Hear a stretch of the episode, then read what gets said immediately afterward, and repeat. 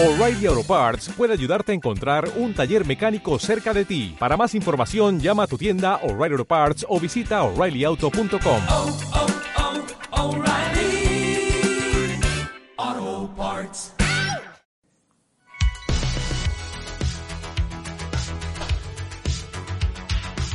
Bienvenidos a BU Academy, the podcast. Podcast número 36. Estamos en el día de hoy con Mr. Pichón y vamos a hablar sobre cinco claves para ser un profesional en lo que haces. Pichón, ¿cómo te sientes en el día de hoy? Cuéntame. Tú sabes que a mí me encanta venir para acá. Y, o sea, yo no vi en piso este sitio, señor. Aquí ya te tienen un café, un agua, una cosa. O sea, feliz de estar aquí, men. Contento que ya hay de los capítulos que hemos grabado antes rodando por ahí. Sí. Bueno, ya el momento que vean este episodio probablemente han oído Claro, claro. ya de los otros. Pero feliz como siempre. Y más con el tema de hoy, que realmente es algo que entiendo que puede aportarle a toda la comunidad. Y señores, después de que ustedes vean este capítulo, compártanlo. Hay mucha gente que le va a poder sacar mucho provecho a lo que vamos a estar hablando el día de hoy. No, buenísimo. Cinco claves para ser un profesional. Vamos a ir tocando punto por punto.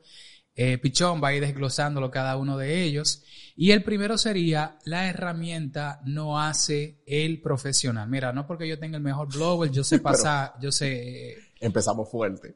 No porque yo tenga el mejor celular, yo voy a tener la mejor de la comunicación con mis clientes. No porque yo tenga el mejor micrófono, voy a hacer el mejor podcast. Mira. la herramienta no hace al profesional. Vamos allá, Pichón. Vamos a empezar por ese. Me encanta. Tú sabes que dentro de los talleres que yo ofrezco, si usted es la primera vez que escucha un episodio conmigo, tal vez se lo pasaron, eh, yo doy clases. Y dentro de mis talleres yo tengo distintos talleres. Tengo uno de generación de contenido, de fotografía móvil, Sí. de diseño móvil, de branding. O sea, me gusta el mundo de la docencia.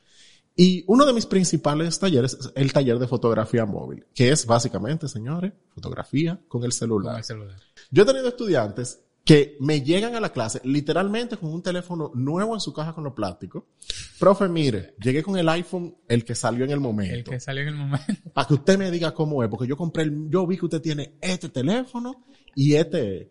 Ok, ¿y cuál tú tenías antes? Literalmente el que iba antes. El ¿Y, que por, iba- ¿Y por qué tú compraste? O sea, Yo tenía el iPhone 11 y ahora tengo el iPhone 11 Pro. Sí, el, el último, la edición especial. ¿Por qué tú compraste Ah, eso? ojo, ojo. Porque este fue el que yo vi que usted tenía en el live que usted hizo. Porque mira, fíjate que Pichón, por ejemplo, es un profesional en lo que hace y Pichón le va a sacar provecho a cualquier herramienta porque él es la persona. Pero yo, con el mismo celular que tiene Pichón, no voy a hacer el trabajo fotográfico que hace Pichón. Me pasa exactamente eso. Yo le digo, óyeme, tú si tú ves mi cuenta, tú te vas a dar cuenta, todas las fotos no fueron con este último teléfono. Yo tenía el mismo que tú hasta hace par de semanas. No, pero es que no me salen igual. Entonces, ¿cuál es la comparación que yo pongo? Y pasa mucho eh, con el mundo de la fotografía, pero me imagino que pasa igual en el mundo de los crafters. ¿Cuál, cuál cameo tú tienes? ¿Tú tienes la cameo? ¿Tú tienes la ¿Tiene silueta? la ¿Tú tienes- 3 o la 4? ¿Cuál Yo, tú yo tienes? necesito la 4 porque voy a hacer lo mismo que en la 3, pero, Pero- la 4 es la que quiero. Exacto. ¿Qué yo le digo a la gente? Señores, cuando ustedes ven, vamos a imaginarnos que estamos en un parque y que estamos viendo un ilustrador. Bien. Uno no camina y le pregunta a esa persona, wow, qué chulo ese dibujo, ¿qué lápiz tú tienes? A nadie se le ocurre esa vaina. Wow. Nadie, nadie va donde el ilustrador dice, ese, ese lápiz que tú tienes, ¿qué marca es? Porque la gente está muy clara que no es el lápiz que está haciendo el trabajo. Que esa persona tiene un tiempo practicando, puliendo esas habilidades, eh, dando pulso, botando papel. Claro, ese ilustrador, eh, para mí, es un influencer. Y como un influencer yo lo admiro. Y si lo admiro, en cierta medida, si a mí me gusta la ilustración, yo quiero llegar a utilizar las herramientas que él utiliza. Pero Pero, tú sabes que no es la herramienta. pero no es la herramienta. Entonces, es exactamente lo mismo. Cada vez que usted vea una herramienta en la mano de una persona, hágase de cuenta que esa persona es un ilustrador. Porque es la forma más fácil de verlo. Con la fotografía pasa que la gente te pregunta, ¿qué cámara tú tienes? Y yo le, yo le he dado a la gente, yo tengo una cámara profesional, Sí. y yo le puedo entregar a quien sea mi cámara, a quien sea. Si no la sabe usar, no importa la cantidad de megapíxeles, no importa la resolución, no importa, no importa nada de eso. ¿Por qué? Porque tú tienes muchas herramientas que tú no sabes cómo ponerle la mano. Va a pasar lo mismo con una cameo, va a pasar lo mismo con un celular, va a pasar lo mismo, señores. ¿Cuánto? Vamos a poner hasta un ejemplo fuera del mundo creativo. Tú no eres contable porque tú sepas abrir Excel. No hay que complicarlo más de ahí. O sea, el contable que sabe lo que está haciendo, tú le entregas ese documento y, sabe, y no es porque tú usando Excel. Excel va a ser una herramienta que va a facilitar su trabajo porque él sabe lo que está haciendo. Claro. Y encima de eso, la herramienta pues facilita Automatiza y automatiza ese proceso, pero no es por la Claro. herramienta. Entonces, ¿a dónde vamos con este primer punto? Es entender no el uso de la herramienta, sino cómo se hace la tarea. Primero, ¿por qué? Porque el que ilustra, y voy a volver al ejemplo del ilustrador porque es el, el que ilustra puede ilustrar con lápiz, con lapicero, con carboncillo, con Photoshop, con tableta gráfica, con lo que sea. Porque el concepto de ilustración no lo está determinando la herramienta. La herramienta puede determinar la- la- el resultado final. Porque tú vas a tener un dibujo distinto si tú trabajas con carboncillo en la manera quizá en la que tú haces sombra, así tú lo haces con lapicero que vas a tener que manejarlo de otra supuesto. manera. Lo mismo va a pasar con la fotografía. Tú puedes tener una persona que domine muy bien su cámara y van a entrar ahí otros equipos, cómo maneja la luz, cómo la interpreta, cómo, qué ángulos toma, si saben cuadrar. Pero eso puede traducirse a todas las otras áreas. ¿Y qué, de qué yo me estoy preocupando? Cuando yo le doy la clase a la gente, por ejemplo, de fotografía móvil, yo le digo, ustedes van a aprender de fotografía móvil por las limitantes que tiene este equipo en particular. Pero el que entiende de fotografía móvil puede después traducir eso perfectamente a fotografía con la cámara. ¿Qué va a tener que aprender? Las otras características mecánicas Que ya tiene una cámara que profesional. tiene la cámara profesional, pero Claro. lo que tiene que ver con manejo de iluminación, el encuadre, hay gente que desvalida el talento que a veces tiene de forma natural de forma natural, de por forma la innata. herramienta que están utilizando. Yo tengo ujú. estudiantes que, vi- que vienen a mí a veces como con vergüenza. Profe, mire, yo le voy a enseñar algo para que usted me dé un feedback, pero yo tengo que advertirle desde un principio. Esa foto yo la tomé con el B3, fue, pero Sí, se la voy a enseñar. Pero se la voy a enseñar. Sí. O, o este diseño yo lo hice en Canva, profe, y cuando tú ves el producto final, está súper bien hecho. Pero eso no tiene, o sea, tú no me dices que tú lo hiciste en Canva, yo no me voy a enterar. Pero, porque, ah, profe, pero, y aunque lo hice en Canva, es que no es la herramienta. Claro, La herramienta va a tener sus limitantes. Canva no se va a comparar con Photoshop. claro. Pero tú le puedes dar a una persona que, que tenga muy buenos conceptos de diseño y va a trabajar con lo que sea. Va a trabajar en el celular, va a trabajar en Canva, va a trabajar. Quizás dura más tiempo, Quizá dura más tiempo Quizás porque la tiene- herramienta no está pensada. no está pensada para eso. Quizás necesite salir a programas externos a, a utilizar cierta funcionalidad que, que esa herramienta como Paint, por ejemplo, No no, va a tener porque no nació para eso, pero de que lo logra, lo logra. O sea, me Mira. parece interesante que la herramienta no va a ser profesional, independientemente La cocina, o sea, para salirnos del, del área creativa visual, porque la cocina sigue siendo muy creativa. Tú tienes los mismos ingredientes, yo tengo los mismos ingredientes. Tú puedes tener la sal del Himalaya de no sé qué vaina, pechuga de pollo al vino embarazado de los La Alpes. mejor estufa. La mejor estufa. ¿Te va a quedar bien? No necesariamente. No necesariamente, porque todas estas herramientas, claro que pueden facilitar el proceso, pero el resultado final lo va a determinar la experiencia que tú tengas y la práctica que tú le hayas puesto a eso. Buenísimo. Buenísimo. Siguiente punto. Organización, lo cual también se puede traducir a disciplina. La organización en algún, en cierta medida te permite priorizar y la disciplina teniendo en cuenta que es hacer lo que hay que hacer independientemente de cómo te sientas. Vamos allá, Pichu. Mira, hay una frase que una profesora en Intec, yo estudié en el Instituto Tecnológico de Santo Domingo, decía mucho. Y nos lo decía a los diseñadores porque uno se desanima cuando uno ve que de repente uno tiene un compañero que es muy eh, habilidoso con las ilustraciones, con el manejo de los colores. Y ella decía, señores, talento nunca le va a ganar a, a disciplina. Buenísimo. Porque tú, tú vas a ver a lo largo de la historia muchísima gente que tú no sabes cuál es su camino, tú no sabes cuál es su historia, tú no sabes qué los ha inspirado y, y por qué tienen las habilidades que tienen, que tal vez la tienen perfectamente natural. Pero el que se recuesta en la habilidad sin dedicarle el tiempo a desarrollar algo con eso, no tiene nada.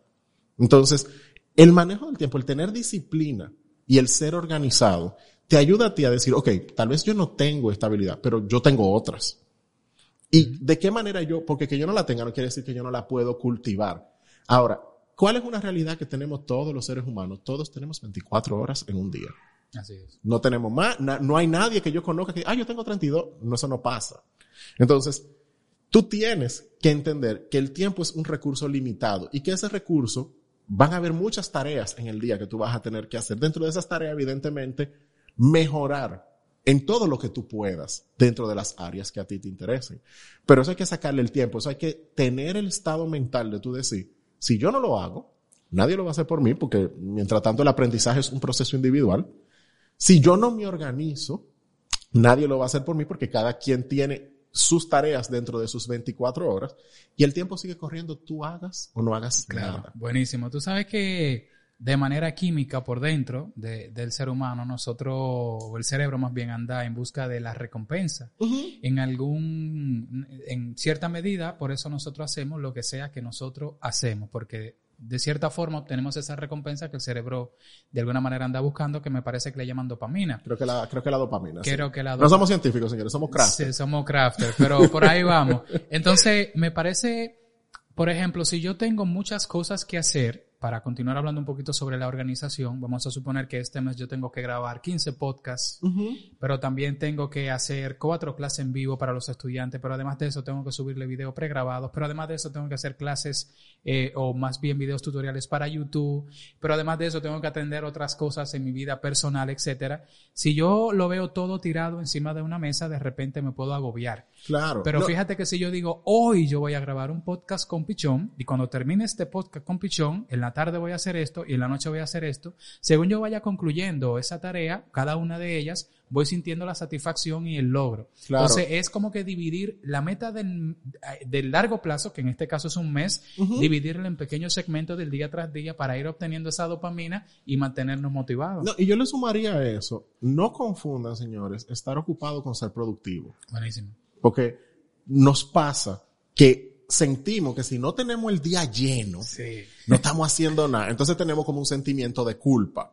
Y lo que empezamos es a llenar el día con tareas que no necesariamente, no es que no sean importantes, pero si usted no se ha hecho la pregunta de qué yo quiero lograr, a dónde yo quiero avanzar, qué es lo que yo quiero tener al final de un año, de dos años, de un lo que sea, y yo simplemente empiezo a llenar una agenda, yo voy a sentir que sí, que estoy haciendo algo, no voy a sentir esa culpa Sí. de que, ay, el tiempo está pasando, porque en esa misma búsqueda de, de- del sentimiento del, de logro que tú mencionas, por ejemplo, estudiar, que es algo que no se acaba nunca. Uno nunca deja de aprender, uno nunca deja de estudiar, uno nunca deja de darse cuenta de que hay algo que uno no sabía. Como es un proceso lento, porque hay una curva de aprendizaje que uno tiene que agotar en, conchale, no sé nada, conchale, medio sé, ok, estoy llegando, ah, ya entendí, y ahora es que tú empiezas a aplicar ese conocimiento. Cuando tú llegas a aplicar el conocimiento es que empieza esa dopamina que tú dices, ese sentimiento de lo logré, pero ese proceso de ascenso es lento. Claro. Entonces, entiendan que que usted llene una agenda no quiere decir que usted está siendo productivo. Pueda que usted vea su día vacío, pero pueda que ese día usted lo está viendo vacío porque se le olvidó o no, o no ha hecho conciencia de que tal vez yo debería dedicarle dos horas, tres horas a entender cómo funciona esto para empezar a aplicarlo en un mes o en 15 días o en una semana para yo agregarlo a mi proyecto. O sea, que, que el- usted entienda que el tiempo de aprendizaje que usted se está dedicando también es un tiempo útil y que no necesariamente ver una agenda llena quiere decir que usted se está acercando Está a un buenísimo. objetivo. Vamos a ver, antes de pasar al siguiente punto, vamos a ver de qué manera la falta de organización puede afectar el, eh, eh, tu, tu profesión. Vamos a ver. Men, mira, vamos a, o sea, la falta de organización se- yo la, yo la pongo en dos, en, en, en dos escenarios. Sí. O tú te organizas o el otro te organiza. Ok. ¿Qué quiere decir esto? El que no tiene un esquema, ya sea de cómo hace las cosas, cómo trabaja la- las cosas, vive aguantando la presión o tomando el fuego del que está afuera, que sí sabe lo que quiere hacer. Pasa mucho, yo, yo que tengo trabajando ya como más de 10 años como freelancer, que muchos freelancers se me acercan, eh, personas que están empezando a trabajar independiente. Mira, ¿y cómo tú te organizas? Bueno, mira, yo tengo esta agenda, yo los lunes hago tal cosa, los martes hago tal Por ejemplo, yo no hago reuniones los lunes. Ok. Yo hago Bien, reuniones bien. los martes o los viernes. ¿Por qué? Tenemos, tenemos nuestra cultura aquí en República Dominicana, porque sé que hay gente que tal vez nos oye. Señores, los lunes, todo el mundo está recogiendo todo lo que no hizo el viernes. Lamentablemente, eso es una realidad local. Todo lo que no hizo el viernes, porque el viernes como, ay señores, pero ya está empezando el fin de semana. ¿Por qué yo hago reuniones los viernes? Porque la gente tiene la mente un poco más despejada. Pero los lunes, todo es un juidero. Generalmente los lunes es un juidero, por lo menos en mi mundo, que es el mundo del diseño. Entonces, los lunes todo el mundo está como en todo menos en ti. Entonces yo pongo las reuniones los martes, que organicen lo que no hicieron en el fin de semana, pero yo me encargo de eso el martes. O los viernes, que ya como el cierre de la semana, para a partir de la semana que viene empezar lo que vamos a trabajar. Bien. Pero tengo, tengo estas personas que me dicen, ay, lo que pasa es entonces si un cliente me llama que quiere una reunión, pues no es problema tuyo. Ese es su ritmo, tú tienes tu ritmo. Si tú, dependiendo de la relación que tú tengas con él, tú le puedes buscar la vuelta, pero hay gente que coge la presión. Ah, no, lo que pasa es que me llamaron que tenían una, una cosa hoy. Ay, que imagínate tú, me llama este cliente que tiene un juidero que necesita este arte para esta tarde. Ah, no, es que lo necesita para mañana. Él lo puede necesitar para mañana, pero si tú no educas a la persona con la que quiere trabajar contigo sobre tus procesos, esa persona te va a imponer los procesos porque tú no tienes ninguno. Eso puede pasar en principio o ya pasa cuando tú tienes cierta estructura. Porque fíjate que si yo, por ejemplo, estoy iniciando en el mundo del craft y me llama o se comunica conmigo a través del DM un cliente y me dice, necesito un K-Topper para ahorita a las 3 de la tarde, son las 10 de la mañana. Quizás si yo estoy iniciando, yo voy a tomar esa aventura, ¿verdad? Porque necesito ese cliente que luego empiece a pregonar el trabajo que ha recibido Claro. y todo. Lo que pasa es que él va a pregonarlo todo. O sea, ¿a, a dónde Lo va rápido que yo Lo lo rápido que fue, pero él no entiende en el fuego que te está metiendo. Ah, Una cosa es que tú digas, espérate, yo quiero lograr esta venta. Y tú hagas el esfuerzo, pero tú le aclares a la persona que tú estás haciendo el esfuerzo. Yo no regularmente Yo entrego en dos horas. Exacto, Te yo voy a entregar en dos horas, pero mi tiempo de entrega son dos días, dos, tres Exacto. días. Ok. ¿Por qué? Porque cuando el cliente de repente entrega eso, ¿qué, qué pasa en nuestras áreas? Nosotros nos movemos mucho por el boca a boca, más que por las redes sociales, porque a veces la gente cree, ah, no, que por las redes que yo me vendo, por las redes usted tiene un canal abierto para promoverse, que es válido, que es buenísimo, que podemos hacer muchísimas estrategias para utilizar ese canal. Pero la verdad es, por lo menos de los que estamos en el mundo del diseño, del crafter, que usamos las redes en un principio, pero después de que empezamos a tener una maquinaria moviéndose, mucho de ese movimiento no llega A través de las A través redes. de las a través de redes. las redes tú mantienes tu comunidad ahí. Tú mantienes una comunidad Contigo. y tú, y tú tienes gente que va viendo y va adquiriendo una confianza en lo que tú haces, porque va viendo lo que tú publicas, los clientes con los que tú has trabajado, los resultados que tú has brindado, o sea, van diciendo, ok, esta persona parece que sí. Pero muchos de esos clientes que de repente empiezan a comprarte y que tal vez también te empiezan a seguir en redes, vienen muchas veces por referencia. Ven acá, ¿y quién te hizo eso? Ah, yo, sí, yo lo compré en tal sitio. Que como ya vieron una persona conocida que adquirió el producto o el servicio, les da menos desconfianza porque ya yo vi que alguien lo tuvo. Todo todos funcionamos así. Claro. Si tú, por ejemplo, se te daña una pieza de tu vehículo y, quién te, y, y tú ves que a alguien le trabajaron el carro, que tenía el carro dañado. Ay, ¿quién te trabaja eso? No, un mecánico buenísimo en tal sitio. Tú vas a ir con más confianza porque fue por una referencia. Claro. Pero, ¿qué pasa? Cuando tú no le aclaras al, al individuo eso, tú vas a empezar a recibir muchos clientes similares. ¿Y qué va a hacer eso? El negocio te va a comer. Eso no, no es más complicado de ahí. Porque tú vas a empezar a recibir muchos clientes similares dentro de esa desorganización. No, y me lo entregaron en dos horas. Y te va a llamar otra persona al otro día. Mira que yo tengo una fiesta en un rato. Yo necesito que tú me hagas esto para ahora. Pero si, te, si se te juntan cuatro así, Sí, un en el mismo día. ¿Qué puede pasar? Me puede pasar. Claro. Y entonces te vas a quedar, mi, mi, mi mamá dice, es mala sal que el chivo. Porque tú de repente te encuentras con este escenario en el que tú vas a estar consumido, tú vas a estar sobreexplotado o sobretrabajado. Si le quedas mal a uno o dos de esos clientes, es peor, porque entonces el boca a boca va a ser negativo. Por el simple hecho de tú no establecer un orden en tus procesos. El tú no, el tú no tener un, un rigor, una disciplina, una organización. Fíjate lo bonito de la organización. Si yo, por ejemplo, ya me organicé y yo dije que en dos días sé que te entrego. Ya yo lo dije, ya eso políticamente, de manera interna, está estructurado. Establecido. Yo entrego en dos días.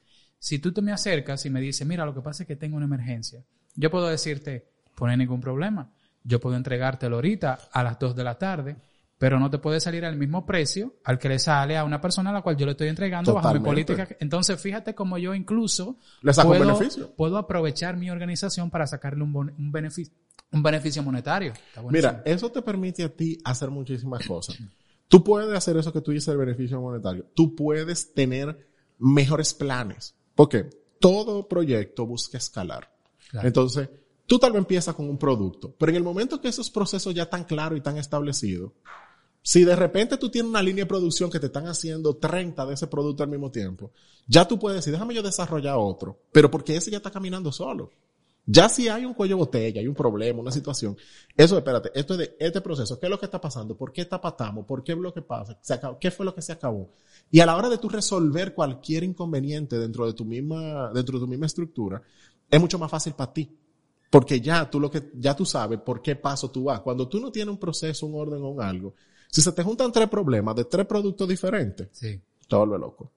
O te volver loca. Porque como no hay un orden, es como el que tiene un reguero y tiene que encontrar algo rápido, pero el reguero está ahí y está levantando cosas, a ver qué encuentra. Claro, claro. Está buenísimo. Vamos a pasar al siguiente punto. El siguiente punto dice el cambio, o sea, mejora continua. Vamos allá. El cambio. El cambio es lo único constante. Eh, todas las áreas van, ¿y qué, ¿y qué pasa con el tema del cambio? El cambio hay que entenderlo para dos cosas. Para fines de adaptación y a veces ni siquiera para fines de adaptación, pero por lo menos para fines de conciencia. Porque, ¿qué puede pasar? Tú puedes encontrarte, eh, yo trabajo, una de las áreas en las que yo trabajo es el mundo de las redes. Las redes se mueven súper rápido. Y, y cuando digo que cambian, que se mueven súper rápido, no es solamente la aparición de nuevas redes. Porque uno puede decir, ay, sí, imagínate tú, ahora hay 15 redes sociales. Que si tú tienes Facebook, tú tienes Instagram, tú tienes Pinterest, tú tienes TikTok, tú tienes YouTube. Y hay que- Clubhouse. Clubhouse. Pero no es solamente eso. Es que las mismas plataformas cambian mensual. O sea, tú tienes Instagram, señores. Instagram del año pasado teníamos historias, Instagram TV, los posts y, y ya. Ahora tenemos los reels, ahora tenemos guías, ahora tenemos la tienda, ahora tenemos que si todos los lives pueden ser de hasta cuatro personas. La misma plataforma va creciendo y todos los meses hay algo nuevo, pero eso no es que se está quedando atrás YouTube. YouTube está apareciendo cosas nuevas. Claro. En, en Twitter agregaron ahora algo similar a Clubhouse. Y cuando tú vienes a darte cuenta, ok, el cambio. Aquí viene la parte de para adaptación. Esto puede pasar en cualquier área. Yo lo voy a poner en mi, en mi ejemplo porque dentro de la plataforma que más me muevo, por ejemplo, es en Instagram. Ok. Si yo veo que hay un cambio en Instagram, lo primero que yo me cuestiono es, ¿de qué manera yo le puedo sacar provecho a esto? No es que yo lo tengo que usar. Porque ¿qué No pasa? necesariamente tengo que No necesariamente tengo que usarlo, que es la parte de conciencia que yo mencionaba. Conciencia es yo darme cuenta, hey, hay un cambio, hey, la gente está usando esto, y adaptación es, ¿podría yo estar usando esto? Porque hay herramientas que yo no uso. ¿O qué beneficio le va a traer a mi emprendimiento? ¿O qué usar? beneficio le puede traer que yo use? por, por ponerte una situación. Entonces, lo que nosotros tenemos que entender es que nosotros, el nosotros resistirnos al cambio no va a hacer que el cambio se vaya. Claro. Porque hay personas que llega esto y lo que hacen es que les molesta. ¿Por qué agregaron una Otra vaina cosa más? Otra nueva vaina ahora. más?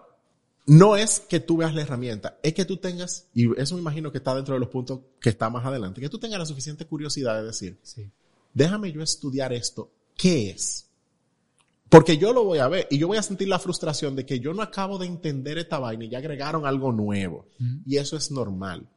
Pero que tú tengas la suficiente curiosidad de decir, ¿qué es esto? ¿Y por qué está agregado aquí? Ya a partir de ahí, tú tienes la decisión de si tú te adaptas. Claro. Pero tú, pero tú lo puedes hacer con un nivel de conciencia. El problema muchas veces es que nos quejamos del cambio, nos molesta el cambio, atacamos el cambio, pataleamos el cambio, pero no entendemos por qué está ahí el cambio. Tal vez es algo que te puede beneficiar y tú estás tan incómodo ante esto nuevo que apareció, que nuevamente es normal, la novedad asusta, la no, o sea, no es que molesta, la novedad lo que pasa es que como tú no sabes lo que es, inmediatamente uno asume una posición defensiva. Eso es normal. Pero lo que no podemos es permitir que esa posición defensiva sea la que determine qué nosotros vamos a hacer, que en este caso, cuando nos quedamos lo defensivo, es quedarnos estáticos. Próximo punto. Facultad de saber esperar. O sea, en otras palabras, paciencia. Paciencia. Vamos allá. Ahorita tú mencionabas, escúchame que te interrumpa la curva, La curva de aprendizaje. Qué tan, qué tan lenta o qué tan rápida va a depender mucho de la persona, pero existe. No podemos obviarla. No, no, no. Y- Entonces hay un proceso ahí para aprender, para aplicar cosas nuevas. Men, todo, todo eh, va a requerir paciencia porque todo es lento. Lo único que es rápido es pu- es publicar una foto, pero producirla no es rápido. Pero vamos, vamos a poner eh, el ejemplo de la facultad de espera. Lo mencionamos ahorita en la curva de aprendizaje. Eso es un ejemplo de, de, cuán, de situaciones en las que necesitamos paciencia. Otra situación, medición de, de nuestra estrategia en redes sociales. Vamos a decir que yo estoy, voy a empezar a generar contenido, yo tengo un objetivo. El objetivo mío es crecer en redes. Eh, Toda estrategia en redes, señor, empieza con cuál es el objetivo de lo que queremos lograr. A partir de ahí, ¿cuáles acciones yo voy a hacer que, que estén relacionadas con este objetivo? Específicamente. Ahora, que tú empieces a hacer acciones no quiere decir que tú vas a poder darte cuenta inmediatamente qué está funcionando y qué no está funcionando.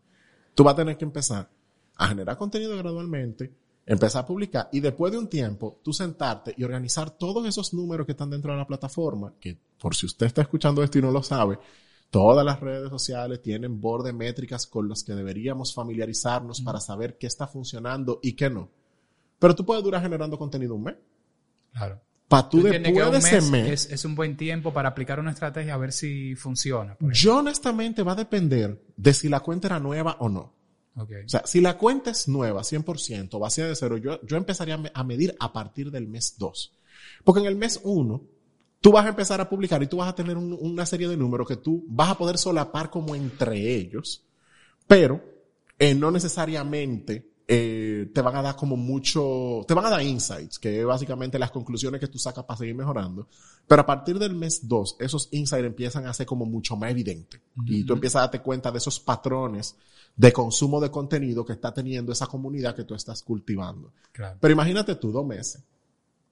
Y tú, y tú desesperado, que no, que yo te, tengo que publicar seis veces al día, porque entonces llenamos esa, esa desesperación y esa ansiedad con lo que mencionábamos ahorita en uno de los puntos, que llenándonos la agenda. Claro. Diciendo, no, no, no, que yo tengo que hacer mucha vaina. Entonces tú ves que se tuestan, hacen cinco posts al día. Yo siempre le digo a la gente, calcúlate los posts en tu cuenta que tú planeas hacer. No lo ve a diario, calcúlalo por semana. Porque si tú vas a hacer cinco posts al día y eso tú vas a publicar todos los días, ni que tú fueras una revista, tú estás publicando 35 publicaciones semanales. O sea, ni el diario libre, Ni el día. que es un periódico local. Buenísimo. Entonces, entender que todo proceso que nosotros vayamos a agotar, con, todo involucra un proceso de aprendizaje. Eso que mencionamos ahorita de estudiar, medir tus métricas en, en redes, tú estás estudiando tu comunidad, el tú date cuenta qué producto se te vende más o se te vende menos, tú estás estudiando tu clientela. O sea que es un proceso lento de determinar, ok, yo estoy haciendo estas acciones, yo estoy haciendo esto, yo estoy midiendo esto y estoy sacando estas conclusiones para yo descartar, mejorar o agregar.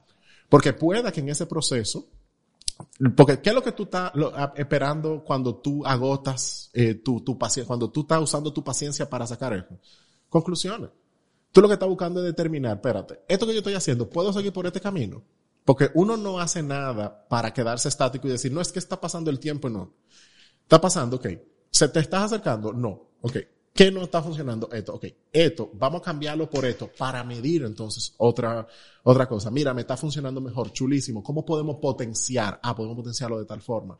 Y así seguimos para adelante. Pero la paciencia lo que está es permitiendo que el proceso se agote para sacar conclusiones para nuestra mejoría, no para dejar el tiempo pasar, por, por placer de ver el tiempo. Entonces, a, a forma de síntesis, podríamos decir que es ser paciente dentro de objetivos claros. Porque fíjate que Exacto. yo pudiera, por ejemplo, tener la mejor paciencia del mundo y durar dos, tres, cuatro años esperando, pero esperando exactamente Esperando qué. a quién. Esperando a quién. La, la loca del muelle de San Blas. Entonces, entonces, paciencia, pero dentro de objetivos, Objetivos. claros, cuantificables. En el caso, por ejemplo, de Instagram, que lo mencionaste varias veces. O de las ventas. o de las ventas. ¿Qué es lo que yo quiero en Instagram? Que me conozcan más personas, pues tengo que necesariamente observar eh, cuál es el post. El que- tipo de contenido. Que, más está compartiendo. O el tipo de conversación que más motiva la interacción a mi O que, comunidad. o que me- más me están comentando. O que más, o que más está, más está motivando a las personas a seguirme, porque tú puedes tener distintos objetivos. Claro que sí. Pero va a pasar lo mismo con las ventas. Yo imagino que tú,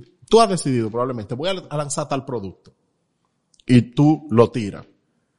Y tú al mes dices, ok, mira, tuve tanta venta de este producto. Déjame yo cambiar un poco la estrategia. Mira, me bajaron un poco la venta. Pero tú no vas a dejar de vender el producto. No, claro. Tú vas a mantener tu objetivo claro. Tú lo que vas a cambiar es la forma en la que tú quizás lo promueves, lo mercadeas.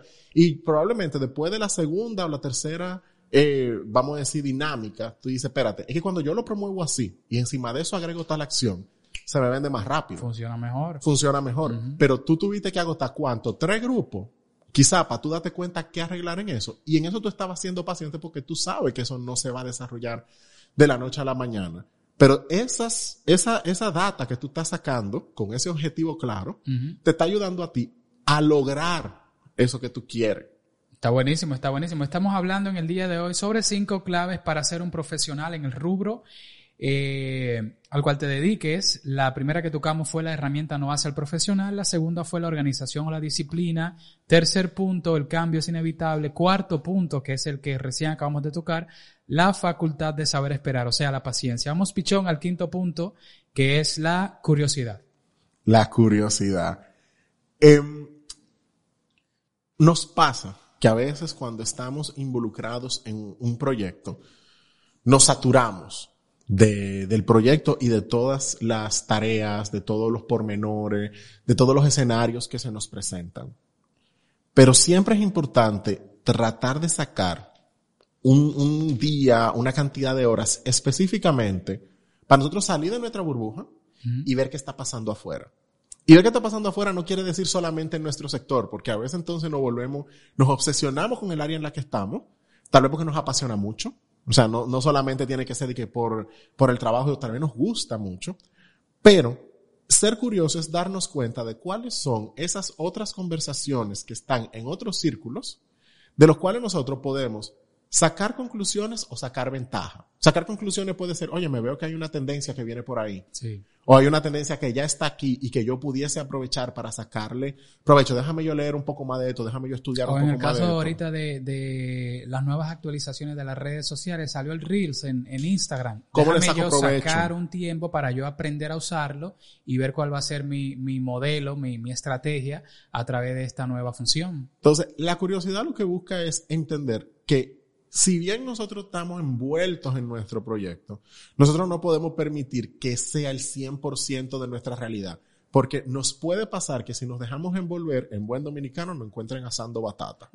asando batata para, para el público extranjero es que nos dejamos absorber tanto que llegó algo que pudimos haber aprovechado y perdimos la oportunidad. Claro, estábamos saturados. Estábamos saturados, no estábamos permitiéndonos tomar un, un momento de respiro, de decir, espérate, déjame yo salir de aquí un ratico, yo voy a volver para allá, porque mi intención no es salirme ni desligarme, pero yo necesito ver qué más está pasando en otras áreas, en el mundo. Eso en- me pasaba a mí. Yo, por ejemplo, cuando yo empecé a hacer los videos tutoriales en, en YouTube, yo tenía los próximos 50 videos, ya yo lo tenía anotado.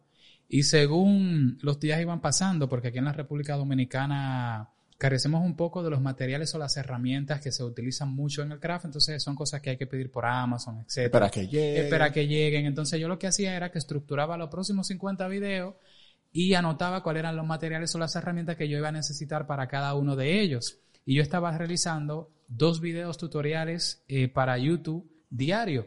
Imagínate que cualquier persona que haga videos tutoriales sabe el trabajo que eso merita. una pela. Entonces, fíjate que yo tengo que hacer los videotutoriales, pero ¿de qué son los videotutoriales? De herramientas o de técnicas. Entonces, antes de yo hacerlo, yo tengo que aprenderlas. Tenía que pasarte tu día. Tengo que exactamente, tengo que evaluarlas, tengo que ver cuál es la mejor forma de enseñarla también, porque una cosa es manejar la herramienta y Quizá- otra cosa es enseñarla. Y quizás cuál se amolda mejor a la realidad local. Cuál se amolda a la realidad local, etcétera. Entonces, de, en un momento yo me di cuenta, ven acá, pero yo estoy trabajando más de lo que yo debería en, en esto. Entonces ahí fue que yo flojé y cuando yo flojé yo me di cuenta que de repente yo estaba haciendo el mismo trabajo, pero en menos tiempo.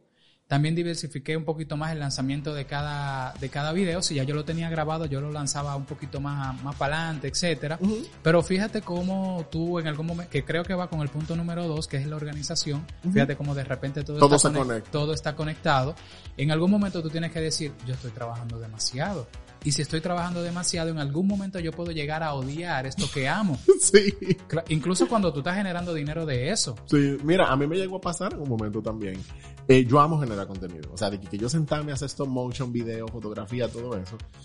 Y hubo un momento que dentro del, del día a día de, de la generación de, de contenido, yo estaba saturado porque yo no hacía otra cosa. Y llegaba un momento que, que decía, ven acá, ¿en qué se me fue el día? O sea, yo había hecho todo lo que yo tenía que ver con eso, pero Sí. cualquier otra actividad alrededor era como que no existiera. O un margen para cuestiones de emergencia que había que resolver. Y de repente me estaba pasando así que yo no quiero saber de esta vaina. Y yo tuve que sentarme y decir, pero ¿por qué yo no quiero saber de esto? No, pero a mí, a ti te gusta. Sí, a ti te gusta. ¿Y qué es lo que pasa? El problema no es la tarea. Saturado. El problema es la saturación. Saturado. buenísimo, buenísimo. Entonces, cinco claves para eh, ser un profesional en el área en la cual te desenvuelves. Hablamos del punto número uno, herramienta no hacia el profesional. Punto número dos, organización, disciplina. Punto número tres, el cambio es inevitable. Punto número cuatro, tener paciencia. Punto número cinco, la curiosidad. Pichón, no sé si quieras decir algo antes de finalizar el podcast. No, mi única conclusión sería que el profesional es esa persona que entiende lo que conlleva lograr un objetivo y sabe comunicar su calidad de forma óptima a esa persona que necesita ese producto o ese servicio. No tiene nada que ver con un título, tiene que ver con una actitud de mejoría constante, de, de servicio de calidad y de curiosidad hacia todo lo que pueda beneficiar tanto a su proyecto como a esa persona que está tratando de darle un servicio. Si usted se preocupa por eso, cada día más va a mejorar su profesionalidad y la gente lo va a resaltar por eso. Así que preocúpese por agotar ese proceso, disfrute el proceso, no, es- no hay otra forma de hacerlo. Así que váyale, váyale tomando cariño. Y no, si usted conoce a alguien que, que le apasiona algo, pero que a veces no sabe como qué orden ponerle, mándale este episodio. La verdad es que todo lo que uno hace acá en BU es con esa idea de aportarle no solamente a esta comunidad que es fiel escuchando estos episodios, sino a toda persona que pudiese unirse a la comunidad y usted puede acercarlo más a, a esta plataforma con capítulos como este. Buenísimo, buenísimo. Podcast número 36. Este servidor se llama Antonio Molina. Recuerden que pueden escucharnos a través de Spotify, Apple Podcast, Google Podcast y también pueden vernos a través de YouTube. Nos vemos en el próximo episodio. Bye.